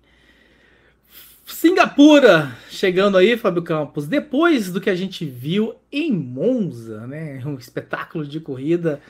Uh, de certa forma, enfim, isso ecoa de alguma forma nas expectativas. Pode ser perigoso demais para Singapura encarar a realidade depois é isso, de uma né? Monza. O que, é que, que, a gente pode falar de Singapura? É exatamente isso, né, cara? Singapura, depois de Monza, é. Você, eu, não, eu não acho Singapura um circuito é, é, bom, não é um circuito que, que agrada, mas é uma corrida que sempre teve os seus, digamos assim, a sua peculiaridade, né, a sua particularidade. E a gente tem, Raposo, inclusive, vou colocar na tela daqui a pouquinho, uma Singapura diferente esse ano. Singapura, este ano, diferente. Mas, para responder a sua pergunta, antes de chegar lá, é, eu, eu encaro como um certo. É, é uma quebra muito grande, né? O circuito ser oposto ao outro é até legal. Diversidade técnica, né? Vai, vai, vai, vai virar de cabeça para baixo a questão da, da, da, do quem é favorecido e quem é desfavorecido. Mas essa Singapura agora, depois desse GP de Mônaco, dessa, dessa espetacular corrida em Mônaco, que eu acho que está sendo pouco valorizada pela imprensa. Achei que foi pouco valorizada pela imprensa. Não foi a maior corrida da história, não é isso que eu estou dizendo. Mas no atual contexto, é, é uma corrida absolutamente plena né, no atual contexto, de piloto brigando, de piloto se esforçando, de piloto defendendo, travando roda. Quanto tempo a gente não via tanta travada de roda bonita? Porque aquelas são as travadas de roda. Não, não é que ela é bonita em si, mas é que ela simboliza a briga, né? A beleza vem no, vem no, vem, vem subentendida, né? E para com a sereia, com a cereja do sereia, pode ser sereia se quiserem, cereja do bolo, uh, que é dois companheiros de equipe brigando, que é a Ferrari deixar brigar, né? Que é esse ensinamento para a turma da mentalidade resultadista aprender se é, se, se é que eles vão querer aprender, porque normalmente não querem aprender. Pelo menos muitos dessa, dessa linhagem. Uh, que o deixa brigar é válido. O deixa brigar não quer dizer batida, não quer dizer prejuízo, que automobilismo envolve risco, como no Twitter eu estou vendo pessoas, mas aquilo ali era muito perigoso, é muito arriscado. As pessoas dissociaram, né? Automobilismo de risco, né? não, não é mais associado na cabeça das pessoas, onde já se viu arriscar. Aonde já se viu arriscar no automobilismo. Então, Raposo, com todo esse preâmbulo, chegar em Singapura me parece me parece um pouquinho balde de água fria, né? É, embora tenha a corrida a sua a sua o seu lado, a sua peculiaridade que eu acho interessante que a gente pode entrar aqui na nossa não sei se a gente vai falar aí na próxima, na próxima linha da sua pauta, mas a comparação com o Mônaco, com o Monza. Eu quero imagem, eu quero imagem, eu quero imagem, Fábio Campos. Eu quero ver as mudanças. Então, Quero entender dessas mudanças. Introduz no próximo assunto aí, enquanto eu vou abrindo aqui as imagens, porque você sabe que aqui a rapidez não é, não é o software, é, é a rapidez é humana. O fator humano aqui não ajuda. Né? Não, o próximo assunto é isso. A gente está falando sobre Singapura, enfim. não tinham dois temas de Singapura ou eu tô, ou eu tô completamente errado? Se eu tiver errado, por favor, me corrija. Não, não o primeiro dois. é esse, né? O impacto do, de Monza, né? Como ele ecoou, ah, e, enfim, falar do preview do, do time da pista. Então, é, enfim, é o mesmo. É um assunto que se, de certa forma, se complementa. Vamos para as imagens. É, você Foi na era, tela, Latino. Era para você fazer você aquela, tá... aquela, introdução bonita, aquela introdução. Você que está aí no, no, no, podcast, eu me solidarizo com você, porque na quinta-feira eu ouço, né? Eu não vejo. Mas estamos aqui mostrando as mudanças. Fábio Campos colocando na ah, tela. Você não assiste certeza... Você não assiste na Eu ouço, já te falei, eu ouço na academia. Já... O nosso querido Matheus Ferreira, da Arte Color Gráfica, falou que faz a mesma coisa, pedalando. Ele mandou até um vídeo dele pedalando e ouvindo o programa. É, mas você não pode posicionar ali a câmera ali em frente à bicicleta ou à esteira? Não, porque a, esteira, a, academia que eu faço não tem Wi-Fi, né, Fábio Campos? Então, ah, enfim, para poupar os meus dados, eu baixo o programa no Google Podcast. Entendi. Então tá aqui na tela, Raposo, uh, o, o, pedaço da pista que não existe mais, ou não vai existir para esse ano. Depois, depois dizem vai que ser vai reto voltar. aí agora? Da 16 para 19? Vou colocar aqui, vou colocar a imagem atualizada da pista de como vai ser ah, esse ano. Mas antes, daqui, ó, muita é, eficiência. As curvas que seriam 16, 17, 18 e 19 não vão existir. Essa parte aqui é onde tem um estádio. Essa parte. Deixa eu ver se eu consigo passar o mouse aqui para as pessoas verem. Ó. Esse azul aqui é aquela arquibancada. Até para as pessoas identificarem mais fácil, ficava uma arquibancada aqui. A 18 e 19 passa por baixo da arquibancada, é isso? Isso, exatamente, exatamente. Então, na prática, Raposo, o que, que vai acontecer? Não vai mais fazer esse desvio para a arquibancada. Agora vai ser reta. Reto. Como está aqui na tela. Os caras vão passar direto e vão até a curva que era a 20, agora passa a ser 16. A, pista a, a curva 15, a curva 15 ela é uma curva de alta? Eu não lembro da 15. Tipo, se vai, vai virar quase uma não, grande não. reta aí, ou ele tem que diminuir não, bastante 15 na 15? É uma puxadinha, essa 15 é uma puxadinha, assim, estilo Áustria. Que nem é curva, cara. Assim, Maravilha, é curva geométrica. Então. então, Raposo, olha que interessante. A pista fica mais rápida, cara. A pista ficou mais. A pista ficou. eu tô vendo muita declaração. Vamos, vamos meter DRS aí? Não porque tá em roxinho aqui na tela, Raposo, os DRS. Ah, os roxinhos são os DRS. A, re, a eficiência é tanta, Raposo, que até os, os, os, os, DRS estão aqui. Então os DRS estão aqui, ó, na, na curva 1, quer dizer, na reta para curva 1, reta principal, aqui onde tá. Tá vindo o mouse aí? Tá saindo o mouse aí? Acho sim, tá agora. Tá sim, tá sim. Aí depois fazem esse conjunto, depois que puxa a 5, abre o DRS também. Essa aqui é a reta mais longa do circuito, pelo menos era, né? Com essa só essa puxadinha. Agora tem que ver se entre a 14 e a 16 não será. É, faz todo esse trecho aqui, passa aqui debaixo daquela pontezinha, abre também entre a 13 e a 14 e nessa, nessa, nessa nova reta. Então, Raposo, se você for analisar aqui da curva 14, veja bem, se não estiver aparecendo bem, dando aqui o zoom. Da curva 14 até a curva 1, cara, é um trecho que a gente pode considerar de alta. Tem aqui a 16 e 17, que vão ser iguais, é onde passa também debaixo de um viaduto, não vai mexer aqui. É, mas tirando esse pedacinho, é igual Monza. Você tem retas com curvas com curvas lentas. A pista ficou mais rápida, cara. A pista ficou mais rápida. Ela ainda é uma pista. Vamos lá, gente, né? Para não, não, não entenderem errado. Ainda é uma pista em que carregar a asa vai ser importante, dar um força é importante, ainda é meio que oposto a Monza. Mas essa reta aqui vai fazer diferença. Tô vendo muita gente falar, não, não vai fazer diferença. Gente da Fórmula 1. Mas tô, tô na dúvida. Não sei mais do que eles, é, mas é um trecho, cara. Você cria um trecho de pista, não é só o trecho entre a 14 e a 16 aqui, não. Você cria todo esse trecho final da volta. E esse começo aqui do setor 1 é tudo reta, cara. É tudo, quer dizer, não é reta, mas velocidade mais alta. Porque quando o cara sai da 17 aqui, ele já sai colocando o pé. Tanto que esse muro aqui depois da 17 é um muro, meio que muro dos campeões, né? Brincando com o Canadá. É um muro que os caras beijam mesmo, entendeu? Então, senhor Thiago Pereira Raposo, opa, Tirei aqui. Fiz, fiz, doideira, fiz doideira aqui na tela. Mas aqui, pronto, agora tá bonitinho. Não, não estraga minha, não estraga meu trabalho. Aqui, ó, pronto. E... Tá, não vou mexer mais, mexe você. Pronto. Ô, cara, rapaz teimoso. Pronto, aqui, ó, nós dois aqui no cantinho, bonitinho. A minha câmera bonitinhos, bonitinhos, tá nós dois aqui no cantinho, né? Bonitinhos é demais. É, muito bonitinhos. É, então, Raposo, essa é a nova Singapura. Que você vai falar assim, ah, mas é um detalhe ali no traçado nem muito grande. Verdade. Mas é uma uma mudança que, tecnicamente, é, no acerto do carro, acho que vai fazer a diferença sim. Acho que os caras podem dar um grauzinho a menos de asa, talvez, uma Williams, que não é não se dá tão bem com a asa, ou uma Ferrari, é, pode ficar um pouquinho menos difícil para eles. Pode ficar, mas enfim, é, é o atrativo. A ver, a, ver, a conferir. acompanhar a partir da sexta-feira, à noite de Singapura, Raposo. A primeira corrida à noite, né? Não se esqueça disso. Né? Foi em 2008. Primeira corrida à noite da Fórmula 1. Muito bem, muito bem. Essa primeira corrida que segue repercutindo, mas esse assunto já foi discutido, já foi debatido hum, aqui no programa. Ainda. Será mais ainda. uh, é isso, né, Fábio Campos? Está aqui entregue o programa. Espero que o pessoal tenha gostado, tenha curtido.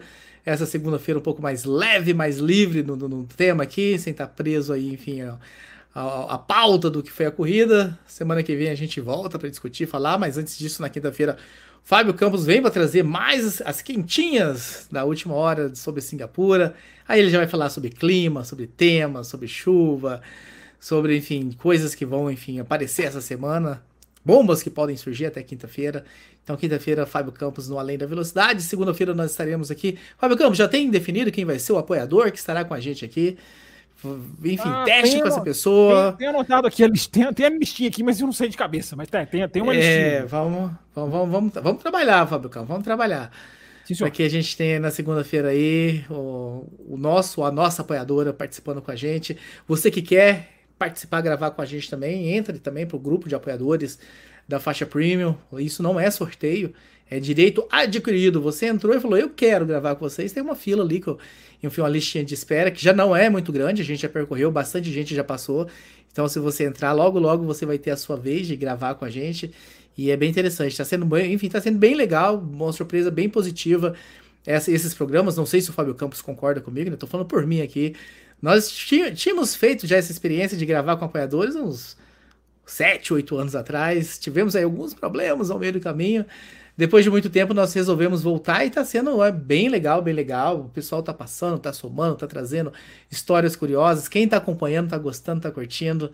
Então, você que não está acompanhando, você que não está na faixa premium, ou na Extra Forte ou na Cappuccino, que pode acompanhar, né? São as faixas que podem acompanhar.